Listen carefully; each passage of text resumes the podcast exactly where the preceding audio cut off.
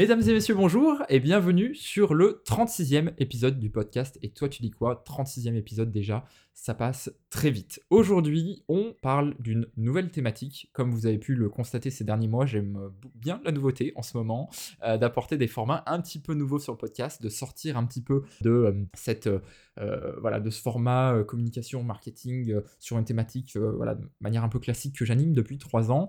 Et aujourd'hui, on va parler d'un autre sujet qui me tient à cœur, celui de l'entrepreneuriat, et plus particulièrement de l'entrepreneuriat parmi la génération Z.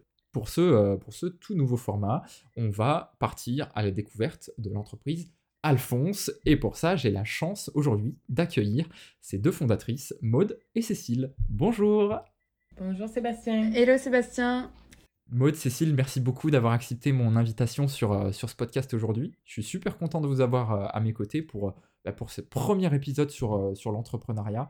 Je vais vous poser plein de questions aujourd'hui euh, sur cette thématique.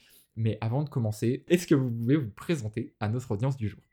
Bien sûr, eh bien Cécile, je suis la cofondatrice de Alphonse et moi je suis euh, plus en charge de tout ce qui va être technique chez Alphonse. Et Maude, du coup l'associée de Cécile, et de mon côté sur la partie commerciale, principalement dans notre structure. Génial. Alors la question suivante, c'est Alphonse, fondamentalement, qu'est-ce que c'est? Bonne question. Très bonne question, c'est bien de démarrer avec les bases. Alors, euh, Alphonse, c'est un logiciel qui accompagne les établissements d'enseignement supérieur dans le suivi pédagogique de leurs étudiants. Donc, à partir du moment où ils font du stage et de l'alternance, Alphonse intervient. Et dans le jargon des écoles, en fait, Alphonse, c'est un livret d'apprentissage digitalisé. Et en fait, il va leur permettre de pouvoir euh, répondre à leurs obligations réglementaires, la fameuse euh, certification Calliope notamment, et d'assurer euh, une expérience formatrice et sereine, aussi bien pour l'apprenant que pour l'entreprise. Et peut-être qu'on peut te parler de notre facteur différenciant finalement par rapport à d'autres livrets d'apprentissage qui peuvent exister. c'est le fait qu'on base toute notre expérience utilisateur pour justement ces utilisateurs. Donc elle est vraiment personnalisée et ça leur permet de compléter facilement, donc de booster la complétion de ce livret d'apprentissage.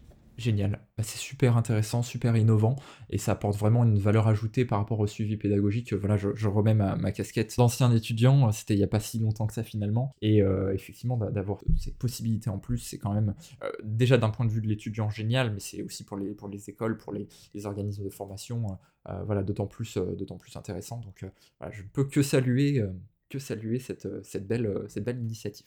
Avant de passer à la suite, euh, j'aimerais partager alors euh, une. Euh, c'est vrai que voilà des stéréotypes sur l'entrepreneuriat, il y en a beaucoup, et il y a deux stéréotypes qui sont fondamentalement contraires qu'on peut entendre, puisque j'ai déjà entendu le fait qu'il y a beaucoup de personnes qui, ne sont pas des entrepreneurs qui disent oui mais entrepreneur, on est entrepreneur, on ne le devient pas, on le sait tout de suite, c'est pas quelque chose qui, qui voilà c'est pas un statut qu'on acquiert. Et euh, réciproquement, on entend aussi bah, des personnes dire bah voilà, euh, entrepreneur, non, on n'est pas entrepreneur, on le devient par, euh, la force des choses, par l'apprentissage, par l'expérience. Et finalement, bah, c'est rigolo parce qu'on a cette même vision, mais complètement inversée. Et la question que je voudrais vous poser, c'est laquelle de ces versions s'applique à votre cas?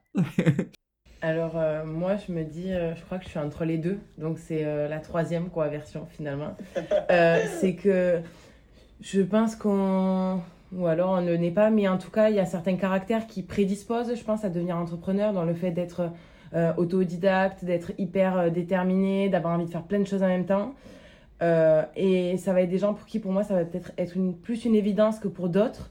Et pourtant, je me dis qu'on connaît d'autres entrepreneurs, j'ai des noms en tête, euh, avec des caractères qui sont euh, moins fonceurs, mais beaucoup plus rigoureux, et qui du coup sont hyper persévérants. Et euh, donc, quand le naissent, quand naissent entrepreneurs ou quand le deviennent, au final, je pense que le critère commun de ceux qui sont nés et de ceux qui ne sont pas nés entrepreneurs, c'est la capacité à gérer la peur et les échecs. Et ça, ça s'apprend. Carrément. Et, dans le cas et dans vos cas respectifs, euh, quand est-ce que vous avez senti cette euh, envie d'entreprendre? Est-ce que c'est quelque chose que vous avez toujours senti euh, en vous? Est-ce que c'est venu sur, au fur et à mesure que, voilà, Expliquez-nous un petit peu pour vous comment ça s'est passé? Alors, mode, toi, tu as déjà un parcours entrepreneurial avant bien, bien fourni, mais moi, je pense que c'est la rencontre avec mode l'alliance entre mon caractère et la rencontre avec Maud, qui elle avait déjà eu des expériences entrepreneuriales et elle m'a embarqué un peu là-dedans aussi. mais c'est vrai que le côté autodidacte que j'avais avec ta rencontre a fait que, que, je suis devenue, mais toi, c'était bien avant déjà. Bah, en fait, je dirais que c'est un peu quelque chose qu'on qu'on conscientise pas au démarrage. Tu vois, ça peut euh, démarrer en allant euh, vendre euh, trois gâteaux devant ta maison parce que tu as envie justement de, de créer cet échange avec les autres, ce, mais qui n'est pas du tout un business pour toi. En fait, souvent, c'est simplement justement ce qu'expliquait Cécile, c'est commencer à, avoir une démarche, commencer à, entreprendre, mais même pas forcément dans le cadre d'une activité professionnelle. Donc c'est vrai que moi, ça a démarré euh, pendant mes études. Euh, voilà, euh, j'avais vraiment envie de créer des choses et j'ai toujours eu envie de créer des choses, mais pas seule. Je pense que c'est là aussi avec Cécile qu'on est très complémentaires, c'est que on n'a pas toutes les capacités tout le temps, puis on a besoin des autres aussi pour avancer. Mais je dirais vraiment que c'est c'était inconscient quoi. Oui, il y a un matin où tu te lèves et tu te dis euh, aujourd'hui je suis entrepreneur. Donc c'est d'ailleurs pour ça. c'est décidé. Donc c'est vraiment d'ailleurs euh, pour ça que par rapport à, aux deux adages que tu citais euh, précédemment, je suis vraiment persuadée que tu as des prédispositions, comme le disait Cécile ça c'est certain. Euh, euh, dans, même quand tu es dans ton cercle d'amis, finalement, euh, quand tu mets en place des, des, moments de, de, partage, de retrouvailles, des activités, ça déjà je trouve que c'est entreprendre, en fait, c'est passer à l'action et vouloir embarquer des gens avec toi dans des aventures. Ça, c'est ça j'en suis persuadée. Mais après, effectivement, tu le deviens parce qu'en fait, tu as cette curiosité, euh, ce passage à l'action, le fait d'avoir des expériences qui te forgent. Et du coup, comme le, enfin, les échecs et euh, ce que disait Cécile, les échecs et, la peur, euh, tu peux y être, euh, tu es confronté tous les jours, chaque seconde. Donc c'est effectivement la gestion que tu vas, que tu vas apprendre. Tu vas apprendre à gérer ces émotions-là et, et là c'est bon. Alors effectivement, il y a deux points super importants parmi tout ce que vous nous avez raconté que je me permets d'appuyer le propos. Effectivement, il y, a, déjà l'entourage, je pense, qui est super important sur la, volonté d'entreprendre on part pas effectivement toutes et tous avec les mêmes, euh, comment dire, les mêmes perspectives. Voilà, si on est euh, déjà dans une famille d'entrepreneurs, si on a des, proches, des amis qui sont entrepreneurs ou pas, c'est vrai que ça influence beaucoup euh, le parcours. Et puis, et puis, deuxième point super important, effectivement, c'est aussi un, peu un cliché mais qui, se vérifie aussi un peu euh, malheureusement euh, sur le, entre guillemets la solitude de l'entrepreneuriat. L'entrepreneur n'est pas, euh, pas un, homme orchestre, ça doit être un chef d'orchestre, il doit pouvoir s'entourer de personnes qui savent faire des choses que lui ne sait pas faire. Donc finalement en entrepreneuriat, on n'est jamais vraiment seul. même si on n'a pas forcément d'associés, mais parce qu'on va être mené à travailler avec des gens qui ont tout simplement les compétences qu'on ne dispose pas. Et ça, je trouve que c'est aussi super important de se dire que, voilà, entreprendre, c'est pas qu'une aventure solitaire, même s'il euh, il y a certains aspects où, où ça l'est. Voilà, il y a des entrepreneurs qui font tout tout seuls très bien si, ça fonctionne pour eux, mais je pense qu'en réalité, euh, dans la majorité des cas, il faut quand même avoir un minimum d'accompagnement euh, pour pouvoir, euh, pour pouvoir s'en sortir. Et puis, bah, comme vous le disiez aussi, il y a le doute, il y a la peur tous les jours dans le quotidien de l'entrepreneuriat, et, ça, si on peut le partager, c'est quand, même, quand même plus facile. ça, le rend plus léger, ouais, c'est sûr. Et des entrepreneurs qui font tout tout seul, personnellement, j'en connais peut-être pas vraiment, mais je me dis ça doit être si épuisant. Ah ouais, c'est clair. Hum, comment est-ce que vous avez eu finalement l'idée de créer Alphonse? Alors, l'idée de créer Alphonse, donc avec moi, on s'est rencontrés en dernière année d'études en communication marketing. Et euh, donc, c'était au bout de cinq ans d'études. Et on a observé à ce moment-là, dans nos parcours et dans ceux des gens de notre classe, que c'était vraiment hyper dur de savoir vers quoi s'orienter, même après avoir étudié pendant cinq années euh, le même domaine, quoi. Donc, euh, vers quel type de métier aller sur le marché de l'emploi. Et en parallèle, on voit qu'il y a des gens qui sont hyper sur d'eux. Même dans notre duo, il y en a une tête qui l'était plus au niveau de ses compétences que d'autres. Et euh, c'est souvent ceux qui ont fait euh, des stages de l'alternance et finalement ceux qui ont vraiment testé en pratique, mis en pratique euh, les compétences vues dans les écoles ou à l'université et qui ont peut-être détesté certains trucs, puis qui ont fini par trouver vraiment ce qui leur plaisait. Sauf que ces apprentissages et cette confiance-là, en fait, on s'est aperçu rapidement qu'ils impliquent de regarder très loin dans le rétro sur les cinq, dernières années Et le ressenti global, c'était qu'ils ne sont pas vraiment intégrés dans la formation et dans l'accompagnement de l'école à part égale avec les cours en classe.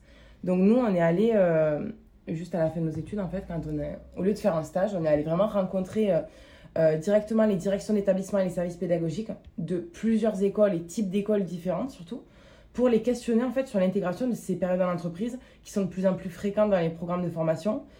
Euh, et c'est par ces rencontres qu'est né Alphonse. Et euh, parce que ces rencontres-là nous ont permis d'observer la volonté des établissements de faire des périodes en entreprise un élément central de la formation, mais aussi en grande partie le cadre légal qui est hyper corrélé à des exigences pédagogiques euh, sur la validation des compétences et qui nécessite un suivi qui soit individualisé, un accompagnement présent dans ce qu'on leur permet de faire aujourd'hui avec Alphonse.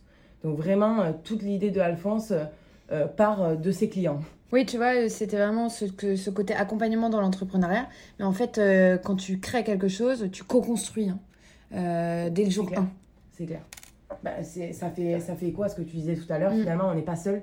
Et même dans une association, on n'est pas seul. C'est vraiment les gens qui entourent, qui nourrissent ce qu'on fait et qui créent avec nous ce qu'on fait, même sans qu'ils le veuillent forcément, d'ailleurs. c'est vrai. C'est tout à fait vrai. Question cette fois-ci, plutôt sur, sur votre vécu d'entrepreneur. Si vous deviez choisir votre meilleur souvenir avec votre casquette d'entrepreneur, qu'est-ce que ce serait? Alors, je, sais que peut-être que c'est aussi parce que euh, c'est récent et, euh, et, et, je sais pas, ça concerne pas directement euh, une réussite pour Alphonse, on va dire. C'est, euh, on est parti avec Cécile à la Vivatech euh, il y a quelques, quelques mois maintenant. Et, euh, et c'est vrai que du coup, on, est allé là-bas effectivement pour notre business. Mais on avait aussi des, des, collègues entrepreneurs qui étaient avec nous à ce moment-là. Et je pense que on les a vus dans, dans certains, sur des stands, dans certains talks. Et pouvoir partager justement ces moments-là, leur réussite, à un moment, ils ont gagné un prix. C'était vraiment hyper grisant, en fait. Et c'est là que tu te rends compte que le... toi, quand tu partages ton activité, les gens, ils sont hyper contents aussi euh, de pouvoir voir euh, tes accomplissements.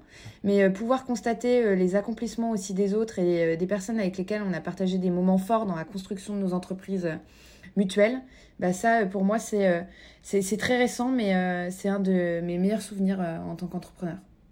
Et moi, Bon, je vais dire, ça va être beaucoup moins beau, quoi. que, tu, que la belle histoire que je viens de nous raconter. Mais euh, moi, c'est plus, euh, en fait, la, la, satisfaction de notre premier client. Donc, en plus, on développe notre logiciel en interne. Donc, euh, je veux dire, c'est une pression de malade quand il commence à être utilisé. et en fait, la satisfaction de notre premier client et quand on a reconduit, notre premier client. Parce que le signer une fois, bon, on se dit qu'il peut croire en ce qu'on fait. Mais le signer une deuxième fois, le client, je trouve que c'est c'est hyper beau. Mm. Je sais pas, je sais pas, parce que je me dis c'est que ils ont vraiment perçu la valeur qu'on voulait leur faire percevoir, c'est qu'ils ont apprécié utiliser l'outil. Peut-être que c'est parce qu'on est encore que dans les premières années de notre entreprise que pour moi c'est un de mes meilleurs souvenirs. Peut-être qu'il va se passer des trucs bien plus ouf, mais, euh, mais euh, je trouve ça hyper euh, valorisant. Je me dis on, on, on mène une, une quête de front avec notre client et on continue quoi je, vous rejoins, je vous rejoins toutes les deux euh, sur, vos retours et, effectivement, euh, j'essayais de penser en même temps à, quel aurait été le meilleur souvenir pour moi aussi et, je pense que j'aurais dit plutôt la même chose que toi, Cécile. Euh, je pense que c'est le moment, alors j'allais dire à la limite premier client en fait parce que c'est vraiment le début de l'aventure finalement, mais ce que tu dis sur resigner un client, ça fait d'autant plus sens maintenant que j'y pense. Mais c'est vrai que bah, il y a tellement de, en fait, il y a tellement de, de bons moments dans l'entrepreneuriat. Il y, en a aussi des mauvais, hein, faut, faut pas se cacher, mais il y, en a tellement de bons que c'est quand même assez difficile. Je, me rends compte maintenant que la question que je vous ai posée est en fait très difficile. Merci, c'est jamais trop tard pour s'en rendre compte, Sébastien. je pense que la prochaine question est encore plus compliquée puisque je vais vous demander quelle est la plus grosse difficulté que vous avez dû, euh, vous avez dû affronter en tant qu'entrepreneur bah, C'est marrant parce qu'en fait, toutes tes questions ont un bon fil rouge parce que les sujets reviennent. Euh, avec Cécile, donc euh, c'est ce qu'on on disait, c'est chaque jour tu es confronté à des difficultés, des challenges, des portes closes. Et en fait, ça, ça te met dans des montagnes russes perpétuelles. Donc tu as un peu l'impression d'être dans, dans, des cycles qui reviennent et qui reviennent et qui reviennent. Et émotionnellement, ou même euh, dans l'état dans lequel tu peux te retrouver, ça peut être très compliqué. Et je pense que ça, c'est notre plus grosse, c'est la plus grosse difficulté, mais qui, euh, au bout d'un moment, euh, tu commences pas tant à t'y faire, mais à comprendre comment gérer les choses en fait. Et donc, c'est arriver à, être moins impacté euh, par ces montagnes russes et ces cycles perpétuels pour pas être immobilisé, en fait, pour pas te retrouver dans l'immobilisme et continuer à avancer euh, dans ta structure, dans ton activité, euh, pour tes clients, pour ton associé. voilà. Et, et, tu vois, je, je, trouve ça marrant, peut-être que, peut que ça te le fera aussi, Sébastien, mais je me dis, il y a des choses qu'on trouvait hyper difficiles sur le moment donné, dans ce moment où ça se passe. Et là, quand j'y réfléchis, je repense à ce que j'ai trouvé difficile par moment. Mais aujourd'hui, je trouve que fait, vraiment, c'était, ça avait, euh, ça avait pas tant d'impact que ça. aurait pas dû avoir tant d'impact que ça. Je pense au tout début de notre, de notre aventure avec Mode, on a, on a vécu un truc, pour nous, c'était presque un drame. Enfin, c'était, on s'était senti euh, copié, euh, plagié par quelqu'un qu'on connaissait. Et on se disait que c'était le drame humain de notre vie. Et en fait, aujourd'hui, je me dis que c'était rien du tout, si ce n'est un petit caillou dans la chaussure et euh, commencer la chaussure, puis il suffit de l'enlever, la secouer et il n'y a plus de cailloux. Et en fait, je, comme, comme, tu dis, c'est tellement des montagnes russes que le bon, ce qu'on pense avec le moins bon, ce qui était, pas, ce qui était affreux un jour, les plus du tout le lendemain. Donc, c'est un, euh, petit peu, euh, un petit peu fou, quoi, pour, gérer tout ça. Et puis, ce qu'on dit souvent avec Cécile, c'est que chaque jour suffit sa peine. Voilà. Donc euh, un problème l'est aujourd'hui, demain il ne le sera plus, et puis euh, voilà, et qu'un autre prendra sa place. Mais euh, ça permet aussi d'avoir les épaules moins lourdes chaque jour. Petit message pour vous dire que cet épisode étant plus long qu'à l'accoutumée, il est en deux parties. Vous arrivez à la fin de la première. Je vous invite donc à me rejoindre sur le deuxième épisode que vous retrouverez également sur les plateformes et sur le site web du podcast. A tout de suite.